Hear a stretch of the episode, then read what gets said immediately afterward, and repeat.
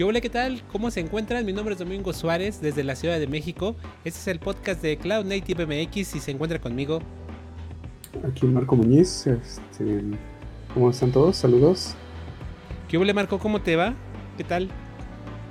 Todo bien, todo bien. Eh, acá eh, las novedades del COVID es de que pues en algunas ciudades ya permitieron a los restaurantes tener este comensales en, el sitio, o sea, ya vas a poder ir a, comer y estar en eh, comer en, los locales, entonces eh, con ciertas medidas, claro, no sé de que así todo sea, sea normalidad, pero pues se abre poco a poco y pues sí, esa es la novedad de acá. Órale, no, pues está bueno. Eh, pues bueno, eh, esperando que todos los que nos escuchan o nos ven por YouTube o por Facebook, eh, esperemos que se encuentren muy bien, que se estén cuidando mucho. ojalá que tengan el privilegio de poder trabajar desde casa. Y pues bueno, este, si tienen la opción de quedarse en casa también, pues ojalá la tomen, ¿no? Estamos, estamos ya muy avanzados con ese tema, entonces pues bueno, ojalá, ojalá sigan, sigan todos estando muy bien. Eh, para los que nos escuchan por primera vez, en este podcast hablamos acerca del ecosistema Cloud Native, todo lo que tiene que ver con containers, todo lo que tiene que ver con los proyectos de la Cloud Native Computing Foundation, así como pues un montón, hay todo ecosistema detrás y es la razón de ser de este podcast. Entonces, si están interesados en, en alguna de esas eh, vainas, pues bueno, aquí, aquí podemos compartirles un poquito eh, de la actualidad que encontramos eh, pues estos últimos días, ¿no? Entonces es el episodio número 29, ya casi eh, en edad para que eh, este muchacho deje de vivir con sus papás. Entonces, este... pues bueno, vamos a empezar que en esta ocasión tú te aventaste la gran mayoría otra vez del guion. pero como siempre hiciste un excelente trabajo en la curación del contenido, entonces pues bueno, vamos a, vamos a darle, ¿no? Simón. Eh, pues sí, eh, estamos aquí con nuestro primer, eh, nuestra primera noticia y es acerca de, Istio, este Service Mesh, que lanza su versión 1.6. lo más destacable de esta nueva versión es que pues hacen muchas simplificaciones en, su implementación. habíamos comentado en, en su versión pasada que eh, iba a tener o ya tenía un, eh, un rediseño en su arquitectura, entonces lo, hacía más, este, más sencillo eh, en términos de instalación y también en, cómo funciona. Entonces se, se, deshace de varios componentes y ahora esta la, la versión 1.5 lo tenía, todavía seguía teniendo la, la versión anterior de, de su arquitectura como default y la, la, el nuevo diseño, la nueva implementación la tenía opcional que tú la podías habilitar este, eh, por medio de, unos parámetros. Y en esa nueva versión, versión 1.6 pues ya eh, quitan total, remueven totalmente la, la, la, implementación ahora ya pasada y ya dejan esta nueva este, por default. Y pues eh, y también hacen eh, mejoras en, la parte del monitoreo, la, integración con, eh, eh, Prometheus. pues sí, muchas mejoras que, se van viendo de la parte de, Istio, que anteriormente se veía como un service mesh que era muy pesado de, correr y consumía muchos recursos y desde la versión pasada pues ha tenido muchos, este, muchas mejoras impresionantes acerca de, esos temas que, muchas personas se quejaban. Fíjate que sí, es, eso, me da bastante, bastante gusto porque creo yo que, digo, al final del día em, vale mucho la pena utilizar Istio, pero sí, sin duda, de hecho, recuerdo que en algunas versiones hasta eh, prácticamente la recomendación era, si vas a usar Istio, eh, al menos necesitas tres nodos, ¿no? Para, para que pueda, tres nodos worker, ¿no? Para que pueda funcionar.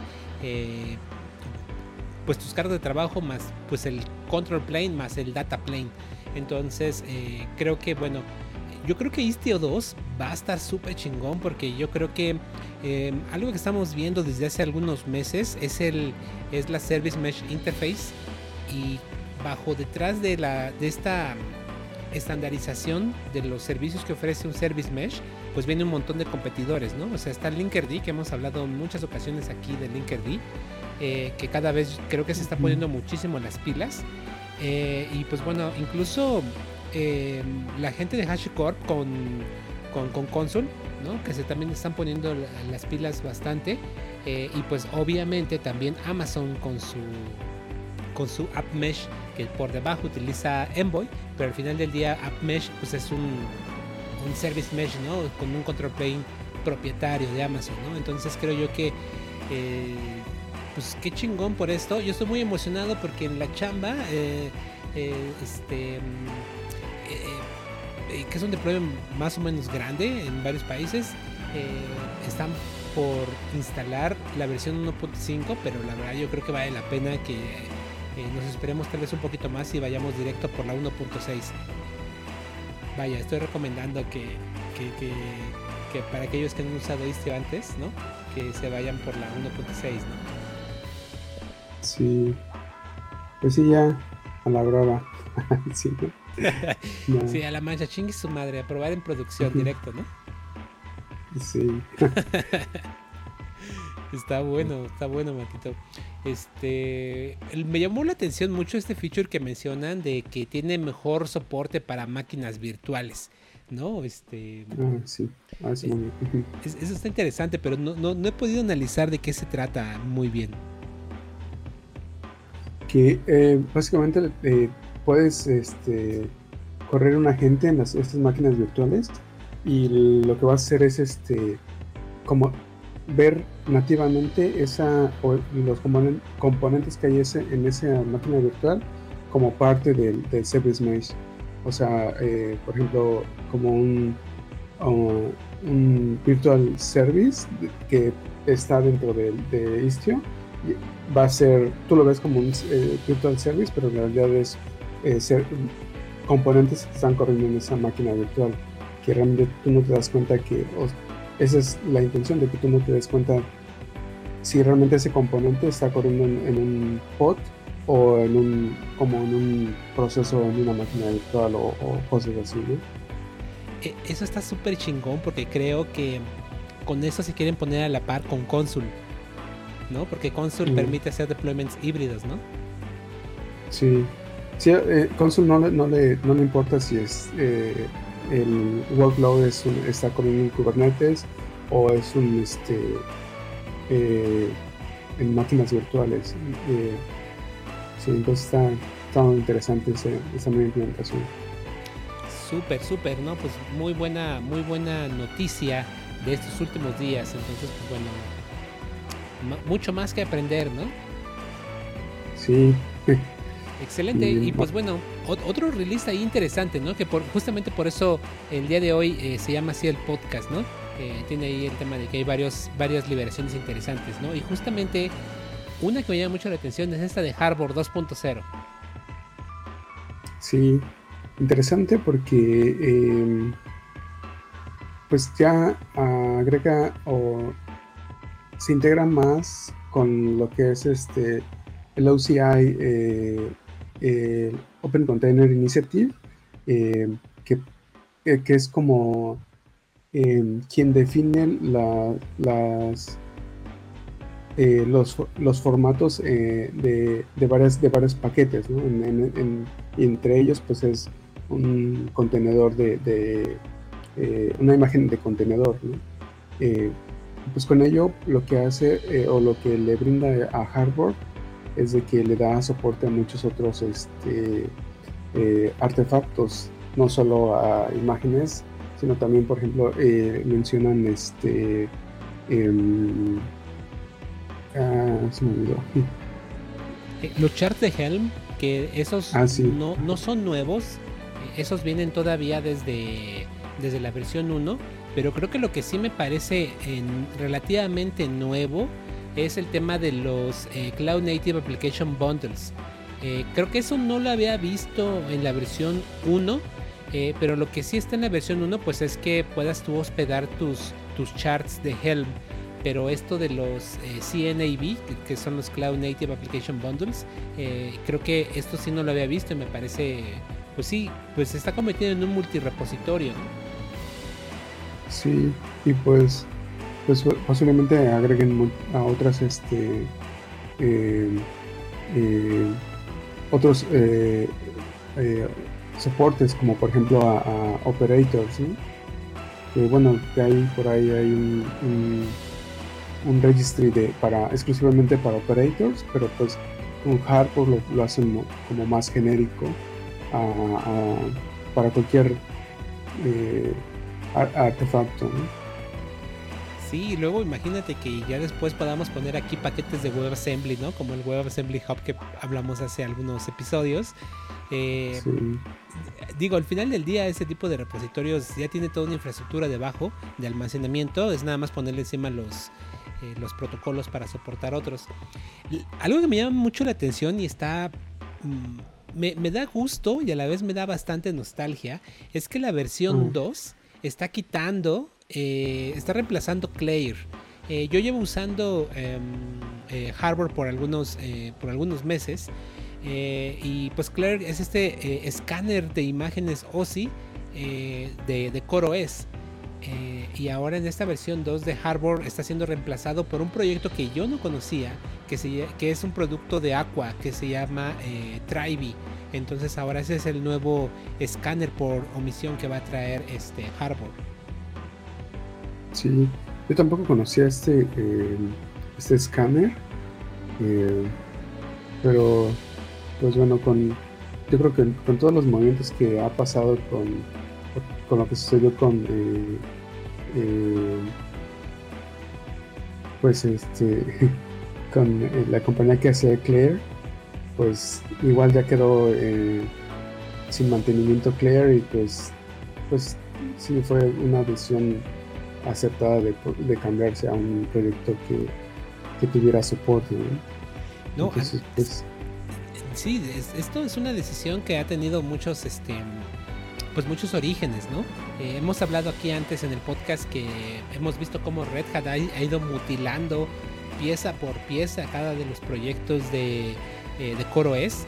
Y también hemos visto también y hemos hablado aquí en este podcast que la compañía Aqua está haciendo un trabajo bien interesante en temas de seguridad.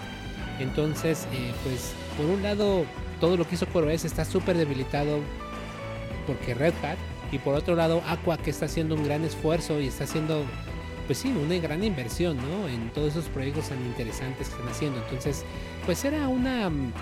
Eh, digo, si no era eh, iba a ser otro, porque pues, desgraciadamente, pues, eh, pues sí, en temas de seguridad, Claire, que es una pieza importantísima para el escaneo, si no tiene tanto desarrollo y mantenimiento, pues de nada te sirve, ¿no? Que sea una pieza importante de seguridad, ¿no?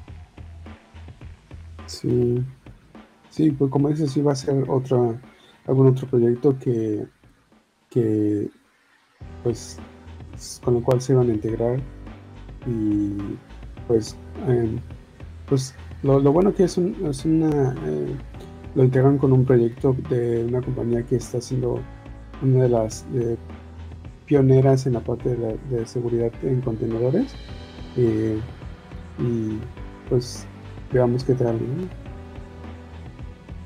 Está bueno, está bueno. Entonces, pues bueno, esperamos con ansias ese release, que creo que ya está disponible, entonces pues a probarlo. Entonces, eh, excelente, pues hasta ahí creo que eran las noticias fuertes, ¿no? De releases de, esta, de estas últimas semanas, ¿no? Sí, y bueno, ahorita les mostramos algo más, eh, pero pues pasamos a las referencias. Excelente. Bien, y pues nuestra primera referencia es a este artículo que, es reciente, pero yo creo que ya, ya, se, ya eso ya estaba dado por hecho, ¿no? De que eh, nuevo modelo de, cómo eh, nuestras arquitecturas de microservicios han estado evolucionando es precisamente para lo que son los sidecards y pues relativamente reciente los operators, ¿no? Eh, y esto, eh, pues este, esta persona pues hace como un, un detallado de, bueno, eh, explica un poquito de, de, esta nueva arquitectura y ya se menciona algunos, este, eh, algunas implementaciones de unos sidecards, pues el más famoso, pues este Envoy y algunos otros que pues, tienen otros propósitos ahí. Y, y pues bueno, eh, también explica algunos beneficios que nos da los sidecards em, y también este em, lo que es eh, explica que, em, que qué beneficio también tenemos con los operators. Entonces este pues como un, como un, un, eh, un artículo para clarificarnos tal vez un poco más lo que es esta nueva arquitectura que, que, que de alguna u otra manera pues vamos a tener que eh, implementar un poco con microservicios, ¿no? Para eh, no dejarle responsabilidad a los microservicios y que solamente se dediquen al core business, ¿no? ¿Cómo ves? Sí, completo. Fíjate que estoy de acuerdo en muchas de las cosas que mencionan en este, en este artículo. Eh, pero sin duda creo yo que en ocasiones hay que saber elegir eh, los patrones que nos convengan, ¿no? Entonces, eh, aquí incluso vemos que nos hace un compendio de muchas herramientas, eh, incluso nos hasta menciona Apache Camel con su submódulo que se llama Camel K, que es como el componente que corre dentro de Kubernetes y como que es muy consciente de eso. Pero sí, coincido muchísimo con el tema de que para resolver muchos de los problemas que tienes que, tienen tus los sistemas distribuidos, pues sin duda, por supuesto que un sidecar te va a ayudar muchísimo, ¿no? Porque es como, como un aspecto transversal. Entonces eh, lo solucionas una vez y como es agnóstico a la tecnología, pues lo puedes aplicar en tus aplicaciones PHP, Python, Java, lo que tú tengas, ¿no? Eh, pero al final del día le agregas una capa extra, una capa adicional que con el tiempo tienes que mantener eh, actualizar y sobre todo tu equipo de operaciones tiene que eh, pues estar mm, pendiente de él, ¿no? Entonces, eh, sin duda, cosas como Istio o algún otro service mesh te ayudan, pero es un nuevo layer, ¿no? Que, que tanto operaciones como desarrollo tienen que domar, ¿no? Porque si no con el tiempo puede convertirse en un, en un problema. ¿no? A veces ya funciona el networking, el load balancing, el, el circuit breaker, eh, y cuando no tienes el mm. service mesh, ¿qué pedo, no? sí, sí ha, tocado en donde trabajo es de que eh, pues no tenemos un, service mesh y, pues si algún, algún servicio de tercero empieza a fallar, este, hasta que no vemos los, los errores en eh, en la plataforma es cuando ya reaccionamos a, oh, aquí tenemos que meter eh, un circuit breaker o, algo, ¿no? Entonces, este, pues es más como estar parchando la plataforma eh, que a prevenir, a, tratar de, como dices, de, mediar entre la que es este, nuestros, este, nuestros microservicios y, los componentes este, exteriores. Eh, sí, entonces, este, pues sí, o sea, tal vez simplifica algunas cosas, pero también nos da como eh, chamba en otras. Eh, tal vez no, no, va a ser la, arquitectura perfecta, pero pues sí, ha, sí ha ayudado a simplificar otras más.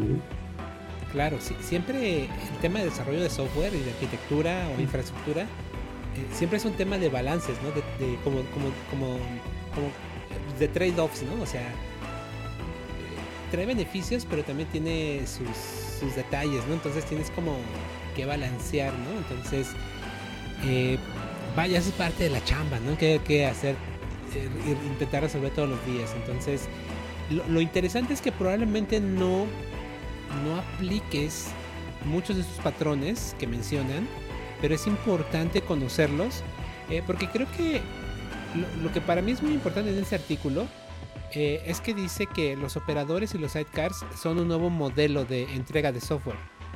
Eh, lo cual mm, para mí es una gran verdad, pero no significa que sea algo adecuado a tu contexto. Pero, ¿cómo sabes si es adecuado a tu contexto o no? Pues aprendiéndolo, ¿no? Entonces, pues no. Por eso creo que es importante que, se planteen ese tipo de cosas y ver qué nos conviene y qué no. Entonces, eh, pero el ecosistema sin duda sigue cambiando mucho, ¿no?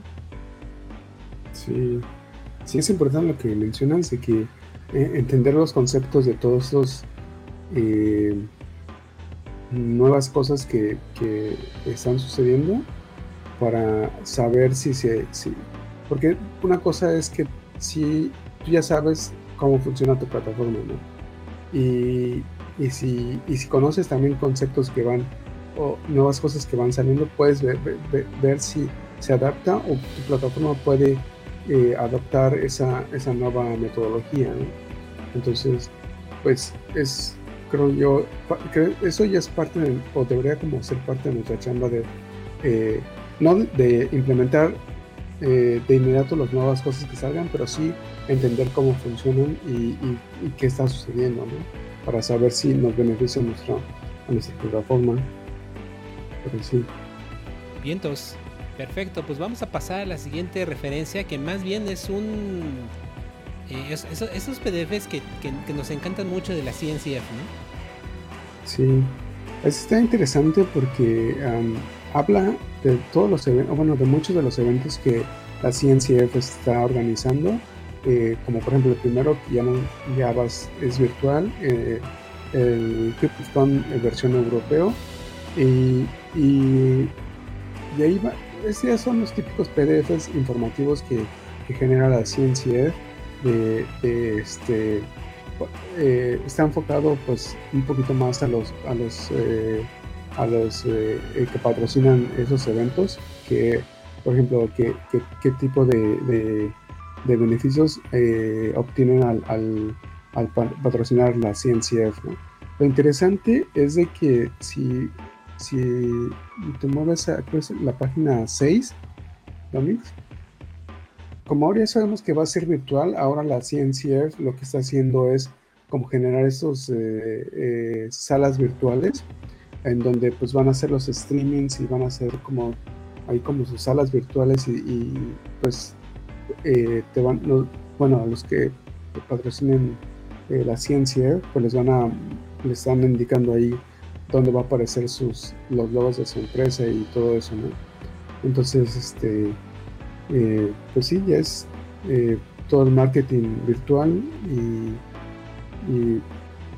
pues ahí también ustedes podrán darse cuenta de los gastos, de los costos que, que, que, bueno, los, precios de, los sponsors que, que, tienen que pagar para anunciarse en la ClickCon está cabrón que, por ejemplo, eh, los eh, sponsorship de tipo diamante, que tienen 6, eh, cuestan 170 mil dólares. Luego tienen el platinum, que cuesta 100 mil, que no está, que está completamente abierto. 65 mil el gold, que está completamente abierto. O sea, la CNCF sí levanta un buen varo, ¿no? En temas de patrocinios. Eh, y por eso lo que hablábamos la semana pasada, creo, ¿no? De los costos del, eh, del, evento virtual. Eh, entonces, vaya, es de llamar mucho la atención porque incluso aquí te dice los perks, o sea, los beneficios que tienes, más bien los beneficios que obtienes para em, anunciarte. Entonces, si pagas 170 mil dólares, tienes chance a que hagan un tweet a que hagan un tweet. Entonces, este, wow, wow, eh, es el ecosistema está cabrón, ¿no? Eh, eh, entonces, pues bueno, creo que ese tipo de cosas alrededor del de CubeCon siempre es interesante en mi opinión porque, em, pues bueno, te, te, puede dar como información para, pues bueno, ver dónde, dónde estamos, ¿no? Entonces, este ecosistema de CNCF está moviéndose ya en, en, lugares eh, pesados, ¿no? O sea, en, términos de levantar dinero de sponsors para este evento virtual, ¿no? Entonces, em, wow, ¿no? Sí, mm, va, a ser interesante cómo, cómo eh, se desenvuelve esta, eh, la versión virtual. Eh, sobre todo, bueno, por ejemplo, las, las actividades, ¿no? Por ejemplo, ahí vemos el happy, Virtual Happy Hour, que pues ahí dice invitar a los, a, los, a los que atienden a, la conferencia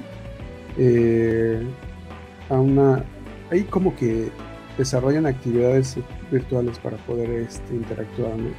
Eh, hay un también que es el eh, Virtual Job Board, que pues ahí podemos ver las, las ofertas de trabajo relacionadas a, a, este ecosistema. Eh, pues sí es interesante, ¿no? Que es no, no, bueno, totalmente nuevo este, mm, este, este método, todo virtual eh, pero pues parece que todo, así todo apunta, ¿no? Para cualquier evento.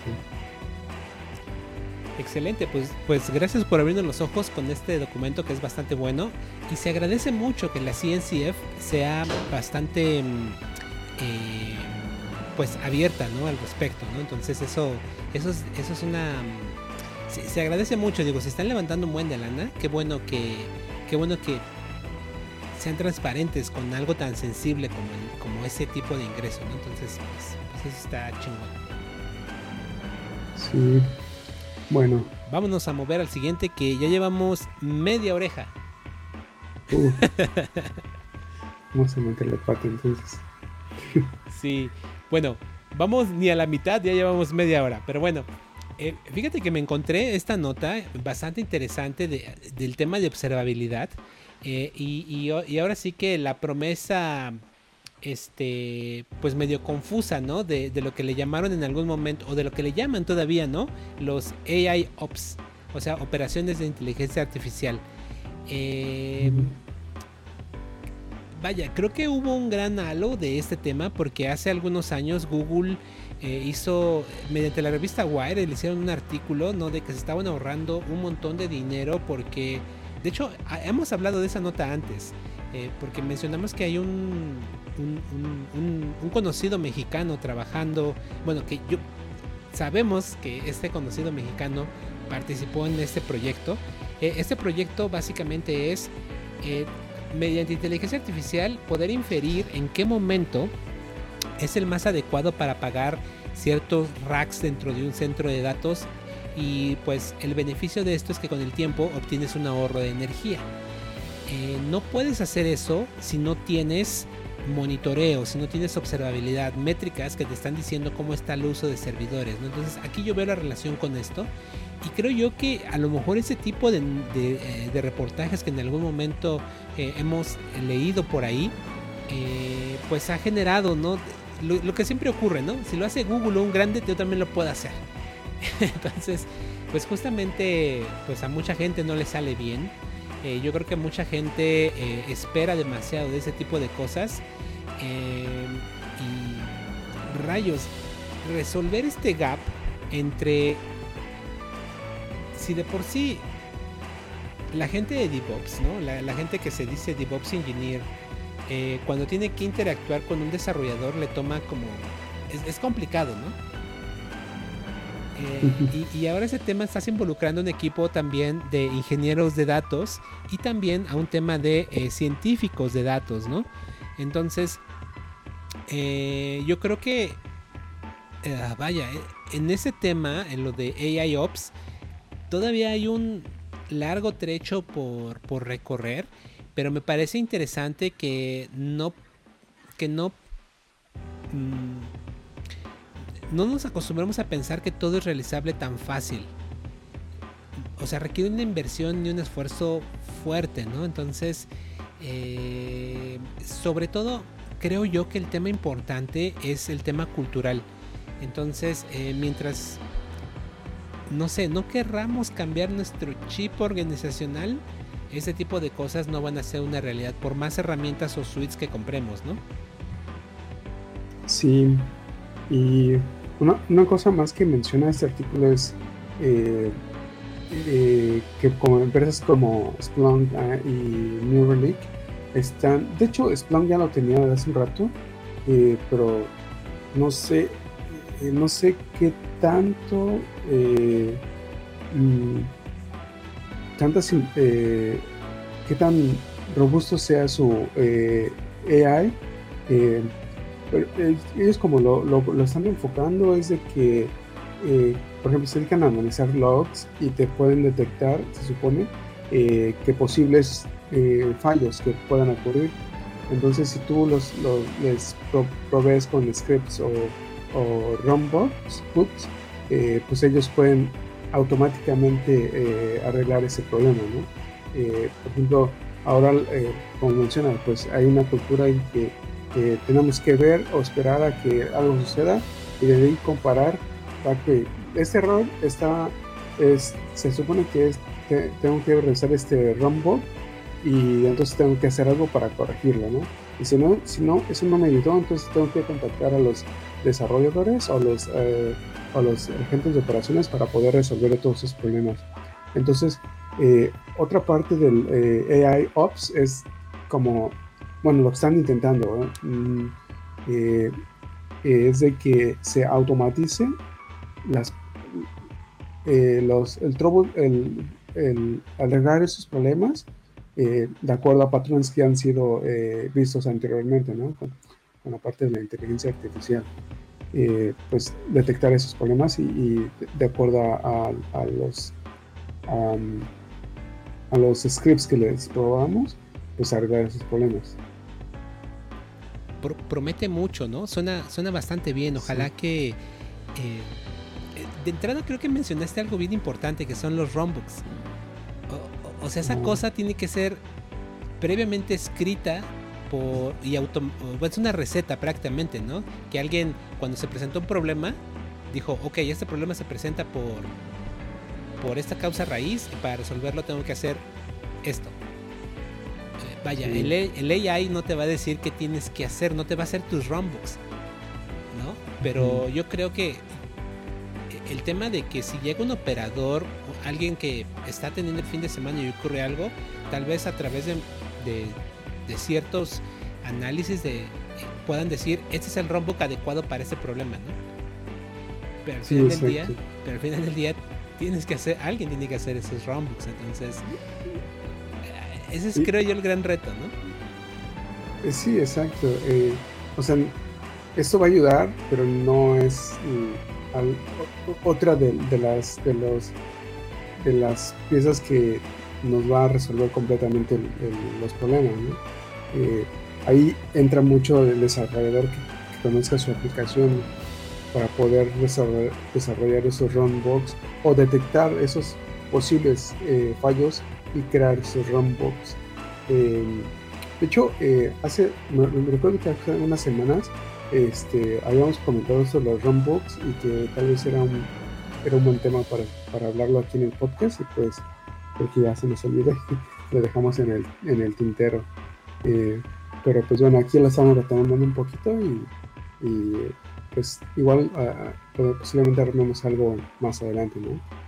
Buena, buena idea, buena idea Marco.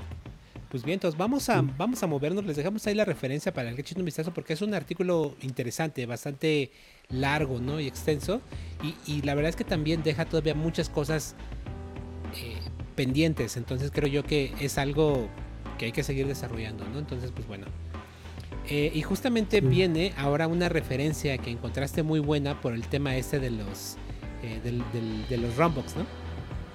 Sí, interesante porque la verdad es que tú habías encontrado el, anterior y yo este, y la verdad es que no hablamos eh, sobre el tema, entonces ya cuando estuvimos armando el, temario, pues ya vimos que se relacionaban y fue, fue, curioso lo que sucedió.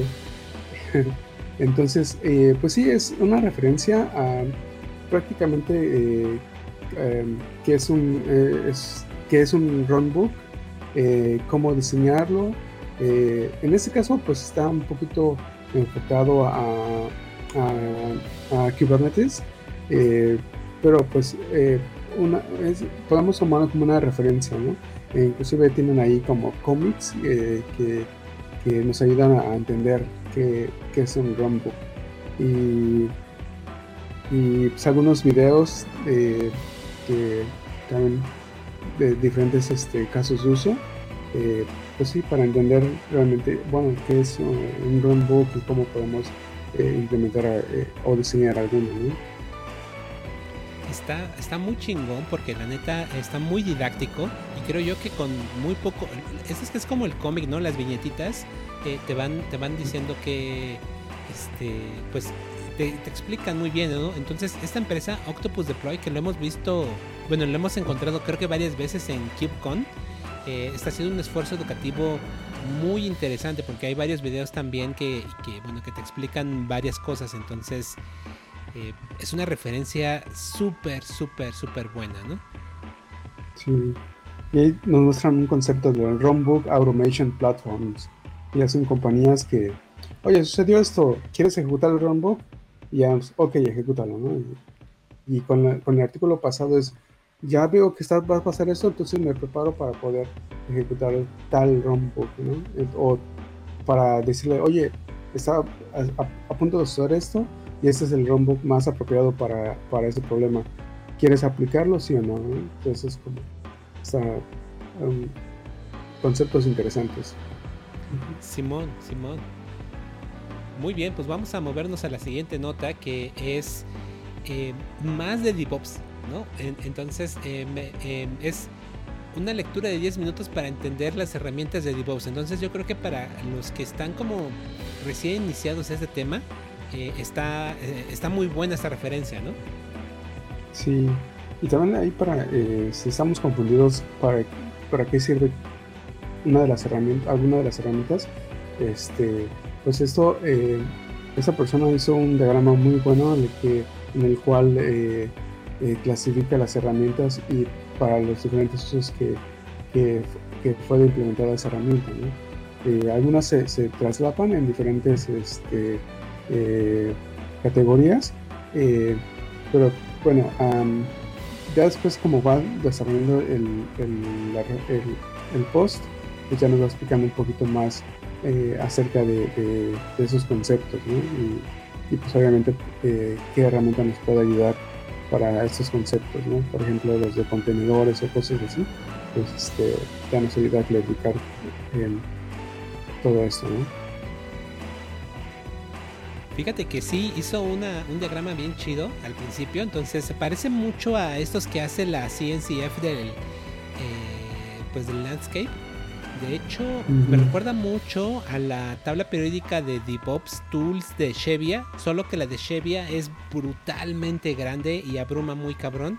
Y creo que este compendio así como, a ver, no vamos a ver todo el puto ecosistema, nada más vamos a ver pues lo que a su juicio de eh, se llama Joel Nylon. Eh, él dice, pues para mí esto es pues, lo más sencillo. Entonces creo que por ese lado está, lo hace mucho más entendible porque no, no abruma al momento de verlo, ¿no? Sí, tal vez eh, agrega como las herramientas más populares y este y ahí pues no, no ves una herramienta eh, pues posiblemente la asocies con alguna de las que vemos aquí pues ya más o menos te das una idea de, de, la herramienta que no veas, ¿no? Está, estaba bastante didáctico, me, me gustó bastante, ¿no? Entonces, pues bien, entonces eh, y luego viene algo que mm, e, es el patrón operador, ¿no? Este, con una mm, referencia muy importante a OpenShift, ¿no? Sí. bueno, pues eh, omitiendo eh, OpenShift, pues vi este, vi este post como muy didáctico porque nos creo que el, el, tema del operador en Kubernetes sigue siendo como un tanto confuso eh, o como que dice, bueno, pues nada más es para hacer backups de mi base de datos. Realmente no es muchas otras cosas más, ¿no? Pero tal vez ese es el ejemplo más, más, este, eh, eh, más popular que existe. Y pues aquí te, te explica este, cómo, implementar un, operador y para qué nos sirve un operador. Este, y ahí muestra algunos diagramitas.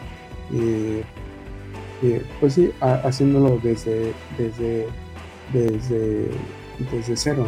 Por ejemplo, eh, cómo diseñar tu, eh, tus URLs de, tu API. entonces, este, pues una referencia muy buena para, para aquellos que, quieren empezar con o entender que es un operador de Kubernetes. Y también está chido, bueno, está muy bueno es el, el operator workflow, que es hasta el final eh, para que entendamos cómo, cómo funciona eso. Eh, y pues bueno, ahí agrega unos recursos a su operator de SDK. Está, está bueno, y justamente estaba haciendo scroll down eh, sobre, sobre lo que mencionas de los diagramas y sí están muy, muy chingones. Entonces, em, creo yo que habla de los puntos claves del, del, pues sí, del, del, Operator SDK, del Operator Framework. Entonces, este, pues muy buena referencia. Creo yo que ese tema en particular del, del Operator Framework, creo, creo que es de las pocas cosas que están sobreviviendo de, de CoreOS, ¿no? Bueno, pero también eh, estos cuates eh, también ya le estaban metiendo por su cuenta a la parte del operator. Entonces, pues sí, absorbió la parte del core OS, pero ya después ya le siguieron dando por su cuenta, ¿no? Pues bueno. Vale, pues sigamos, porque se acerca la barrera temida. y, pues sí, es. Dime, dime. Eh, pues bueno, así es una referencia, vamos a ver si lo vamos a dar rapidito, eh, eh, una referencia a Fargate contra Lambda.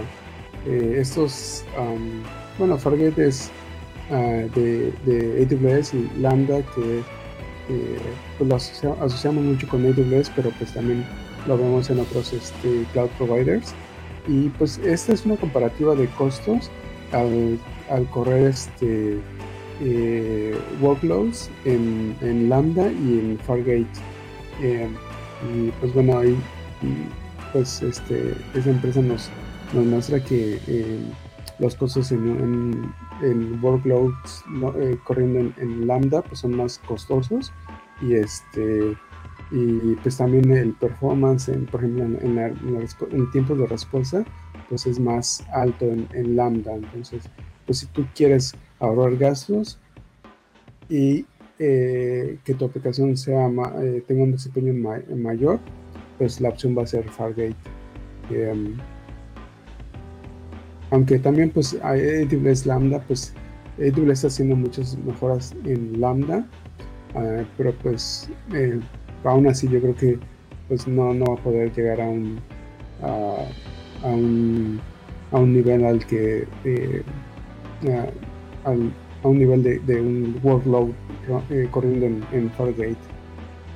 Es, interesante ver cómo el costo de Lambda prácticamente es plano y, y cómo el costo de Fargate y de Fargate Spot, que también me parece interesante, sí, sí, sí cambia con respecto a la cantidad de requests que puedes hacer, pero Fargate, eh, perdón, Lambda prácticamente se mantiene, eh, se mantiene plano con el tiempo, ¿no? Entonces, pero al final del día creo que sí son diferentes casos de uso, aunque la funcionalidad pareciera un poco parecida, ¿no? Sí. Porque los dos son como serverless, ¿no? Muy. si son serverless, creo que una de las diferencias más grandes es eh, eh, que Lambda son eh, workloads eh, de, duración corta. Eh, entonces, este, pues sí, va, un, contenedor o perdón, tu implementación puede estar corriendo eh, por varias veces, pero en algún punto lo que hace Lambda es tirarlo y volver a levantar uno más. Y pues así lo máximo que puede reutilizar o que tu, tu, Lambda puede estar corriendo son 15 minutos. Entonces, cuando se agrega mucho más carga, pues tiene que levantar más lambdas y pues hay, hay un concepto que, que nos afecta mucho que es el, cold start eh, y pues ahí nos afecta bastante, ¿no? En, al contrario con, con Fargate que levantas, eh, no sé, al 10 y eso solamente una vez y ya lo puedes mantener corriendo todo el tiempo, ¿no? Ah, hasta que tu aplicación se degrade. o sea, ahí no es, no, el tema no es con la plataforma, con eh, donde corre tu aplicación, el tema ya es con la aplicación que pues sabemos que las aplicaciones se, se degradan al estar corriendo tanto tiempo, ¿no? Eh, pero, pues sí. Claro, órale, buena, buena, buena referencia. Y llegamos finalmente a repo chingones de código y, y, es un repo que yo no conocía y me pareció interesantoso, bastante interesante de hecho. Sí, ese proyecto se llama Kilo y es un, eh, bueno, es, ahí como le dicen, es un multi-cloud eh, eh, network que está basado en, un, otro proyecto que se llama WireWare eh, y es prácticamente una red VPN, o sea que tus, um, tus clusters se van a comunicar en una red interna, en, un, en una red virtual que pues va a ser más segura, eh, porque solamente entre ellos se van a poder comunicar, a menos que pues tú, también este, eh, tengas este, acceso, ¿no? es un proyecto que, me pareció interesante eh, por el concepto de, lanzar un, VPN eh, para tus clusters eh, y hacerlos pues de, alguna manera más seguro pues sí a ver es, le echen un ojo y nos digan, nos digan qué piensan de este proyecto está, está muy cabrón esta idea muy muy cabrón sí. muy, muy, muy interesante vientos buen repo y luego luego hay otro que es este pa, más para programar no Creo que es una biblioteca de sí, Python. Sí, es un, es un módulo de Python. Eh, se llama Rich y es eh, prácticamente para los logs. Eh, sirve mucho, por ejemplo, eh, bueno, lo que hace es este agrega colores a los logs y un poquito form, forma, formatea los, mensajes, los logs. Y pues está interesante porque así nos ayuda a, a identificar me, mejor cuáles son los problemas, ¿no? O, eh, tal vez, por ejemplo, eh, eh, los, identificar ciertos patrones visualmente en, de nuestros logs. pues sí, es una utilería que tal vez no lo vamos a poder ver tanto o apreciar tanto en un ambiente de producción, pero para nuestro, como menciona nuestro, nuestro desarrollo, pues sí va a ser eh, interesante. ¿no? pues para programar CLIs, o sea, herramientas de desarrollo, me parece chingón también, ¿no? O sea, como algo que incluso dentro de tu servidor de integración continua, si haces scripts de Python para ciertas cosas que analicen, no sé, el reporte de cobertura o de las pruebas y que con estos colores te puedan poner como si pasa o no pasa, me parece también bastante interesante, ¿no? Digo, también los... Eh, tienen varias utilidades, entonces, y, y, por el, y por lo que veo aquí de código, se ve muy fácil de usar. Entonces eso también sí. lo hace muy atractivo, ¿no? Sí, se integra con el, el, el, módulo de login de Python, entonces pues, pues es muy transparente de usarlo. Y entonces, pues un repo muy chingón. Y estamos llegando al final, la parte final que son los eventos, que hay por ahí eh, un, unos que me parecieron bastante chidos.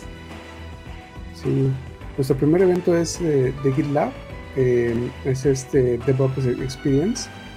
Experience eh, en, en, agosto 26 y pues es prácticamente hablar del tema de DevOps y, y pues ellos como eh, pues sí, eh, cómo lo, lo, han implementado y casos de, de, estudio que ellos han tenido con sus, con sus este, clientes. Y pues sí, es ahora sí que un evento en el que podamos obtener más información y conocer otra, cómo lo han implementado en empresas. Está, está, está, bueno, me llama mucho la atención porque creo que GitLab es de esas compañías que el tema de la práctica de DevOps se la toma bastante en serio, entonces va, a estar bueno, ¿no? entonces está, chingón. Y después un evento que me llamó mucho la atención porque, bueno, eh, eh, esta compañía eh, Palo Alto no era, no es de tan, vuelto a hacer este tipo de eventos, creo yo, eh, sino hasta algunas adquisiciones que hizo recientemente, ¿no? Entonces, este, creo que, bueno, mm, por eso me llamó la atención este evento y, sobre todo que en los últimos podcasts hemos estado haciendo mucho énfasis en, el tema de seguridad y este evento es justamente de seguridad eh, eh, cloud native, ¿no? Sí, sí, justamente como mencionas, después de algunas adquisiciones, eh, pues esa, empresa se mete en, la carrera de, la parte de seguridad este, y, pues ahora me, eh, metiéndose duro en, la, Cloud Native Security y pues ellos tienen un evento virtual eh, para poder este, pues eh, conocer más acerca de, este término, eh, precisamente con su producto eh, Prisma. Em, y pues bueno, ahí eh, tienen ahí, es, es, un día y pues es, virtual. no he revisado si es gratuito, me parece que sí. Em, sí es gratuito. Y pues para que los, los motiven van a dar unas... Este, unas tarjetas de regalo de Amazon.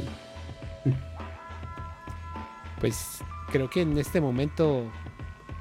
¿Qué fecha tiene? No, me he fijado. Eh, es el junio 29, 24. Ah, pues hay, hay tiempo, hay tiempo. Entonces está, está, digo, qué chingón, qué buena onda. Eh, creo que sí. Hay, hay, unas pláticas que me parecen interesantes. Eh, vi por aquí unas de, de, Kubernetes que yo creo que vale la pena echarle un vistazo. Em, y pues bueno, y pues bueno, al final del día también tienen sus comerciales, ¿no? De sus productos, pero vaya, hay otro contenido que yo creo que vale la pena echarle un vistazo, ¿no, Marco? Claro. Y bueno, también conocer sus productos y después compararlos contra otros en el mercado. Creo que es, eh, creo que eso es parte de, nuestro eh, de nuestra industria que conocer otros productos, ¿no? Em, Claro, pues sí. No, sí. sí, el conocer el ecosistema y qué ofrece cada vendor es importante para pues, tomar buenas decisiones, ¿no? Entonces, pues está, está, chingón. Oye, qué buena onda. Pues vientos, Marco. Ha, sido un un, un, un, episodio que se me fue ahorita rápido por todo lo que mencionamos, que siento yo que hay cosas bien interesantes eh, y desgraciadamente también se nos han quedado cosas en el tintero. La semana pasada lo mencioné al principio del podcast y de hecho en la semana recuerdo que tú compartiste una liga de eh, una mm, pues una alianza, ¿no? Entre Amazon y Red Hat que está bien interesante. Que si no mal recuerdo es prácticamente que Amazon va a ofrecer el servicio administrado de clusters de OpenShift, ¿no? Creo, creo que era algo así la noticia, ¿no? Como, parte de como parte de de un servicio de, AWS, vamos a, vamos a ver este OpenShift y pues bueno, con eso pues la integración eh, transparente con los otros servicios de, Amazon. Eh, que ay, no sé, no sé, no sé, no, no logro ver la, la, estrategia detrás de todo esto, ¿no? Eh, pues Vaya, yo creo que Red Hat, em, Red Hat lleva haciendo esas, ah, dime, dime. O lo dejamos para nuestro siguiente podcast para hablar de esto. puede ser, va, me late, me late, pero creo que Red Hat, digo, nada más para eh, dejar ahí la semillita, Red Hat lleva haciendo esto por años y el primero fue, si no me recuerdo, Microsoft. Y, ahora ya va con Amazon, entonces eh, está y eso nos está dando una pista de cómo está el mercado en, el tema empresarial sobre todo. O sea, Red Hat y, Microsoft son los que mejor entienden al enterprise. Y obviamente Amazon, Amazon prácticamente, como es tan dominante, pues le vale madres, dice, aquí estoy, quien quiera comprarme viene. Pero no pasa eso con Red Hat, ¿no? Entonces Red Hat va por los pinches clientes agarra, ¿no? Pero sí, creo que conviene. A cazar la chuleta. sí, tiene muy buenos vendedores, güey. Microsoft y Red Hat tienen muy buenos vendedores. Saludos, bros. Este, porque hay buenos ah, conocidos por ahí. Entonces, este, eso es. Eso, es vas a recibir tu comisión, Pues mira, la verdad es que no estaría mal, no estaría mal que eh, patrocinaran algo, ¿no? Este, para la comunidad, ¿no? Es decir, pues a lo mejor siempre hay swag o puede haber, eh, no sé, algunas tarjetas de regalo para sus productos para que la gente de esta comunidad las use. Eh, pues digo, sin comprometer el, ¿cómo poderlo decir? La línea editorial que tenemos en esta en esta su casa, Cloudnet México, que es prácticamente un sitio independiente, pero sí, como, como mencionamos hace un momento, conviene conocer el ecosistema, conviene conocer eh, los jugadores, eh, y la mejor manera es que, pues si se mochan por ahí Microsoft y Red Hat con pues con algunos créditos para nuestra comunidad, no para nosotros, sino para la para que nosotros podamos darlo a la comunidad, estaría chingón. Entonces, eso sí, ahí, ahí sí estoy completamente abierto y pues estaría chingón, pero pues no sé. No, eso no va a pasar pronto. espero equivocarme. pues sí. Bueno, y también eh, recordamos de que este, para los que estén interesados en, en, eh, en uh, hay, hay, otros eventos este, alternos que también van a suceder virtualmente. y como, es el, Service, Mesh, el EnvoyCon, el Prom, PromCon, que es el PrometheusCon. Eh, pues hay varios que están surgiendo bastante, pues varios de ellos alrededor de lo que es el KidsCon.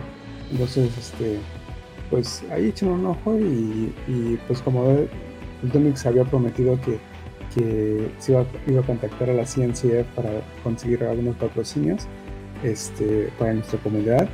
Y pues si se logra pues ahí organizaremos alguna dinámica. Claro claro ando en eso ando en eso. Entonces eh, estén pendientes. Eh, nosotros vamos a hacer todo lo posible por lograrlo.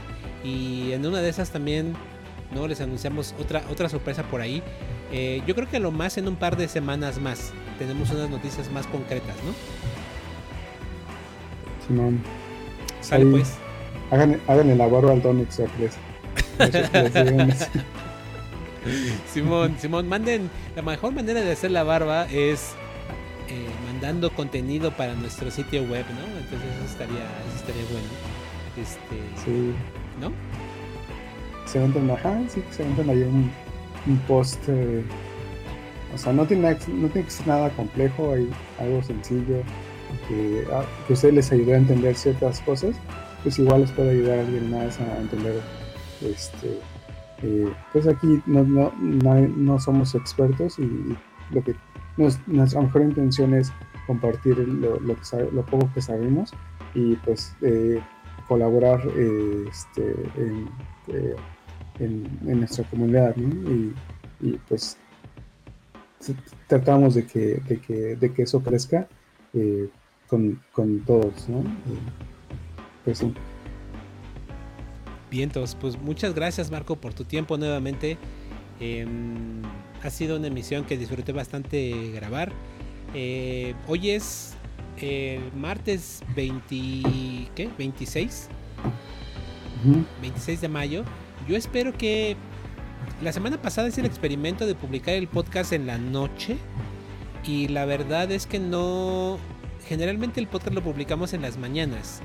Eh, entonces las primeras dos horas del podcast cuando lo publicamos por las mañanas no se comparan en nada con las dos, dos primeras horas de la noche. Funciona mejor en la mañana.